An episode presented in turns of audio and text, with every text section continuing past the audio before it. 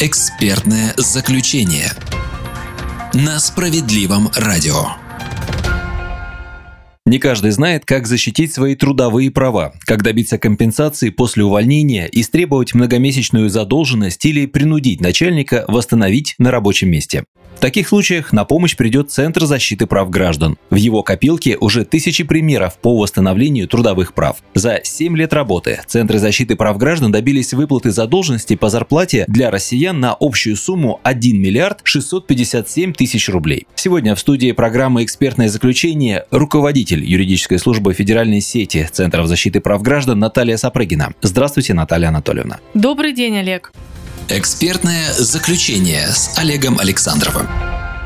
Зачастую работодатели игнорируют прямую обязанность рассчитываться за труд. В ближайшие несколько минут поговорим о правилах выплаты заработной платы, доплатах и стимулирующих, положенных по закону разным категориям трудоустроенных граждан, а также дадим инструкции по защите тем, кому регулярно задерживают или вообще перестали платить зарплату. Наталья Анатольевна, для начала проясните, какие обязанности входят в понятие гарантированной заработной платы, а за что работодатель должен доплачивать. В соответствии со статьей 129 Трудового кодекса в понятие заработная плата входят вознаграждение за труд в зависимости от квалификации работника, сложности, количества, качества и условий выполняемой работы, компенсационные выплаты, то есть доплаты и надбавки, стимулирующие выплаты – это премии и иные поощрительные выплаты. Заработная плата устанавливается в трудовом договоре в соответствии с действующей у данного работодателя системой оплаты труда, сдельной, повременной, смешанной и максимальным размером не ограничивается. Уточните, какие надбавки входят в состав заработной платы. Компенсационным выплатам, включаемым в состав заработной платы, относятся за работу в особых климатических условиях, за работу на территориях, подвергшихся радиоактивному загрязнению, за использование в работе работником своего инструмента либо механизма, за работу с вредными или опасными условиями труда, за работу со сведениями, составляющими государственную тайну, за работу в условиях, отклоняющихся от нормальных, то есть при выполнении работ различной квалификации, совмещении профессий либо должностей, сверхурочной работе, работе в ночное время. Есть и другие выплаты, предусмотренные системой оплаты труда. Что относится к выплатам, не входящим в заработную плату?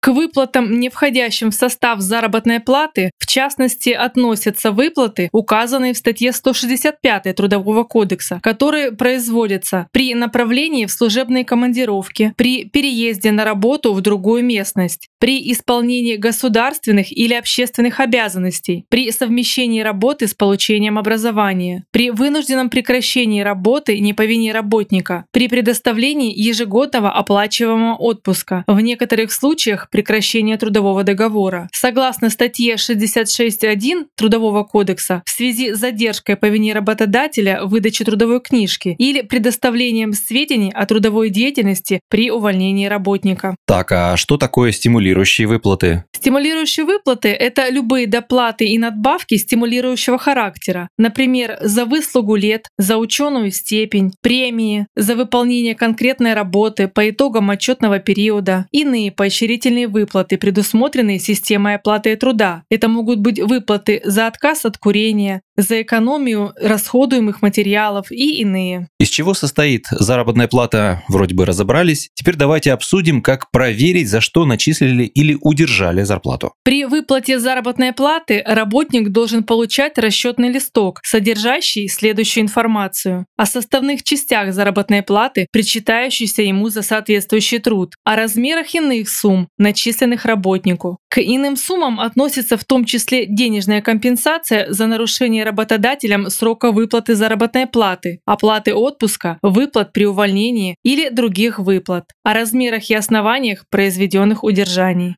сколько по максимуму могут удержать с работника? Размер удержаний не может превышать в каждую выплату заработной платы 20%, в установленных федеральным законом случаях 50%, в соответствии со статьей 138 Трудового кодекса, а в исключительных случаях 70%. Что же это за случаи такие? К исключительным случаям относятся следующие удержания. При отбывании исправительных работ, при взыскании алиментов на несовершеннолетних детей, при возмещении вреда, причиненного работникам здоровью другого лица, при возмещении вреда лицам, понесшим ущерб в связи со смертью кормильца, при возмещении ущерба, причиненного преступлением. Ну и, наконец, в расчетном листке должна указываться общая денежная сумма, подлежащая выплате. Тут надо учесть, условия оплаты труда, установленные коллективным договором, трудовым договором или локальными нормативными актами, не могут быть ухудшены по сравнению с установленными трудовым законодательством.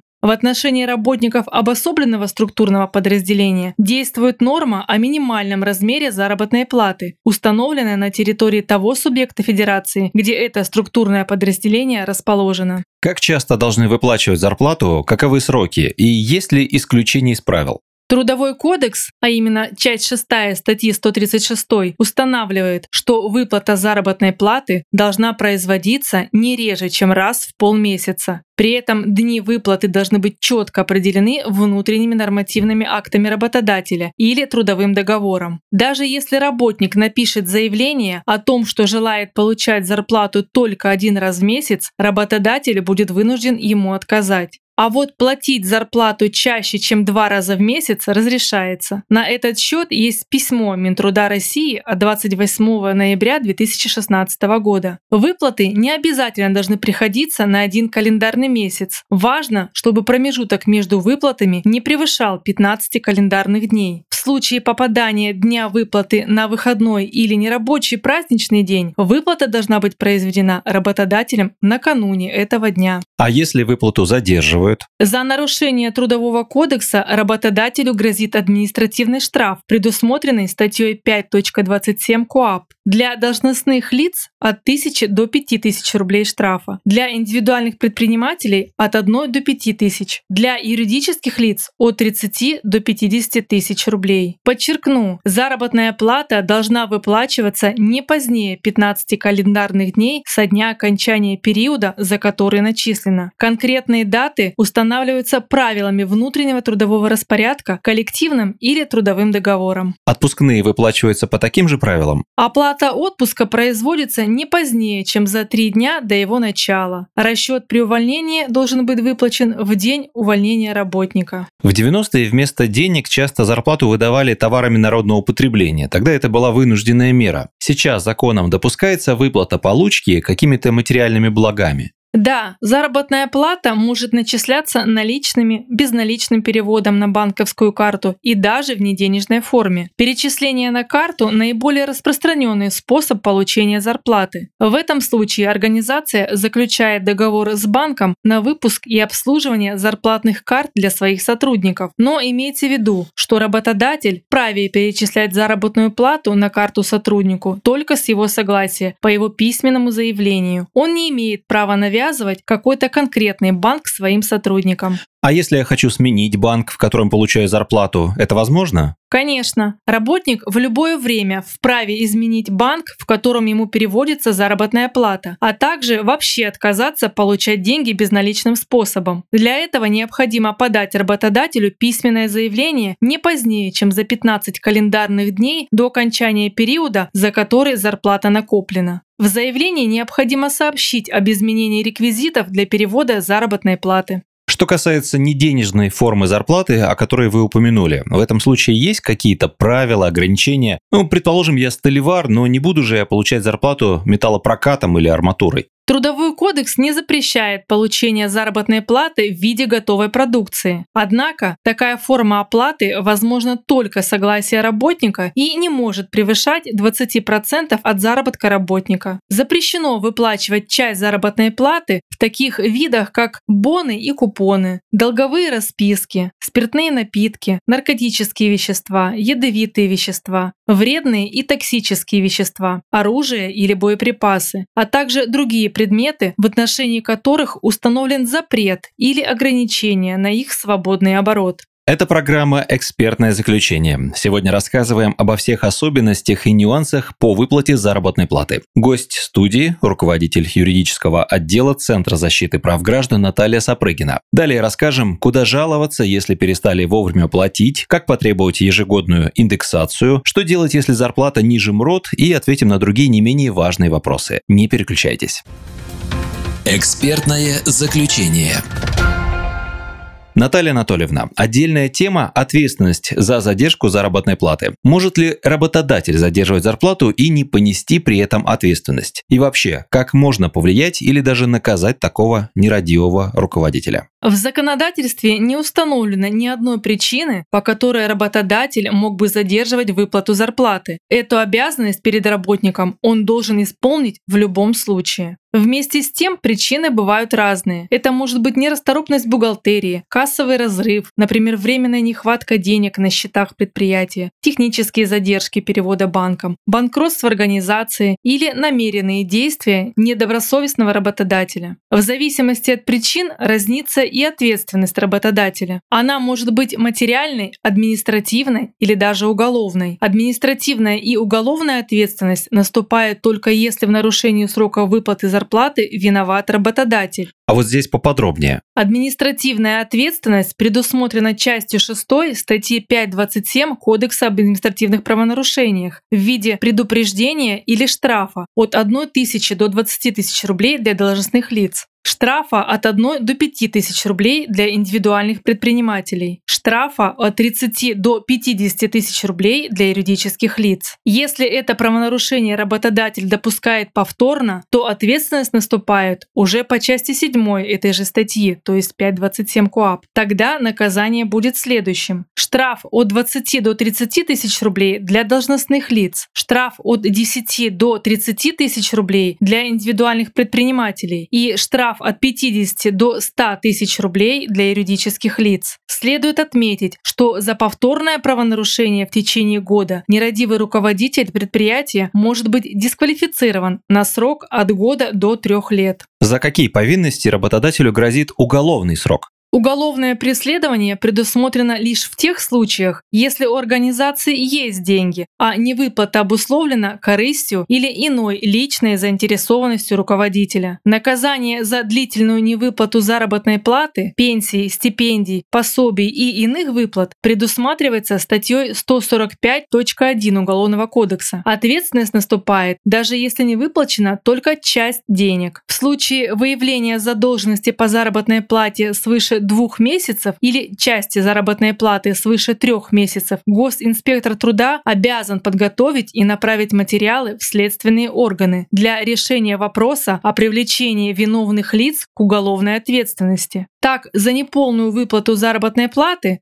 то есть осуществление платежа в размере менее половины подлежащей выплате суммы свыше трех месяцев, руководитель фирмы может быть лишен свободы на срок до одного года, а за полную невыплату зарплаты в течение двух месяцев, в том числе и при выплате в эти два месяца зарплаты ниже МРОД, руководитель фирмы может быть лишен свободы на срок до трех лет. Серьезно. А что такое материальная ответственность? В отличие от административной и уголовной ответственности, материальную ответственность за задержку зарплаты работодатель несет независимо от своей вины. Вот в практике Центров защиты прав граждан, которые вы представляете, частое явление получения людьми компенсации за несвоевременную выплату зарплаты. В каких случаях, помимо заработанного, можно рассчитывать на дополнительные компенсации? Такие случаи подробно описаны в статье 236 Трудового кодекса. При нарушении работодателем установленного срока выплаты зарплаты, оплаты отпуска, выплат при увольнении или иных, работодатель обязан выплатить их с уплатой процентов. Другими словами, если зарплату не выплачивали более двух месяцев подряд, то работодатель должен доплатить проценты. Сколько именно?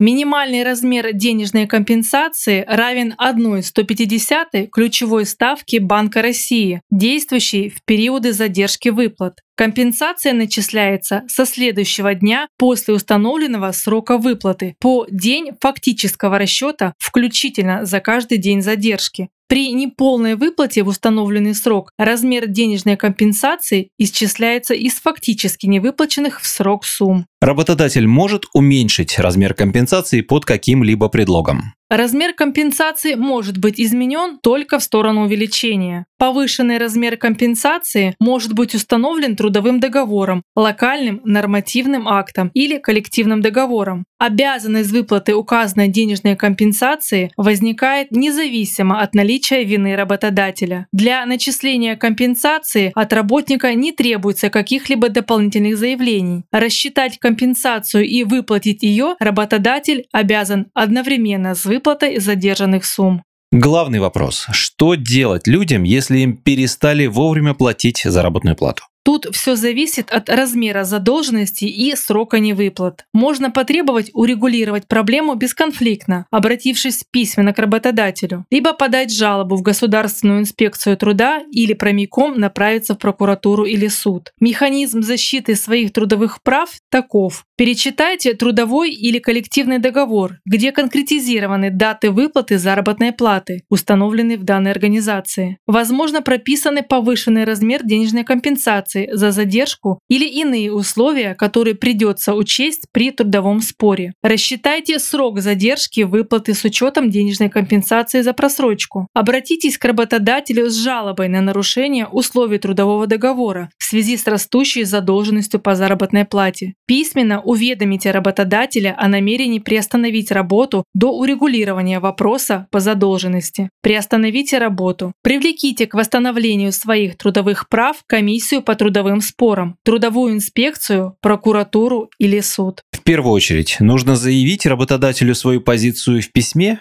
Само по себе письменное обращение к работодателю может стать поводом для бесконфликтного решения возникшей проблемы. С другой стороны, это может быть доказательством нарушения трудовых прав, если, например, не удастся уладить дело миром и потребуется вмешательство трудовой инспекции или прокуратуры. Есть определенная форма такого обращения. Оно может быть написано в произвольной форме, однако рекомендуем зафиксировать в нем следующие обязательные моменты. В шапке жалобы укажите, кому она адресована, например, название компании, должность и фамилию руководителя. В данных отправителя свои данные или данные группы лиц, если жалоба, например, коллективная фамилию, занимаемую должность, адрес и номер телефона, ваши или нескольких работников, если обращение коллективное. Подробно опишите допущенное руководством нарушение с упоминанием установленных договором дат выплаты зарплаты, периода допущенной задержки и размера задолженности. Попросите указать причину допущенной задолженности, срок ее погашения и размер денежной компенсации за просрочку. Подпишите и поставьте дату. Подготовьте два экземпляра жалобы. Второй экземпляр с пометкой о принятии оставьте у себя.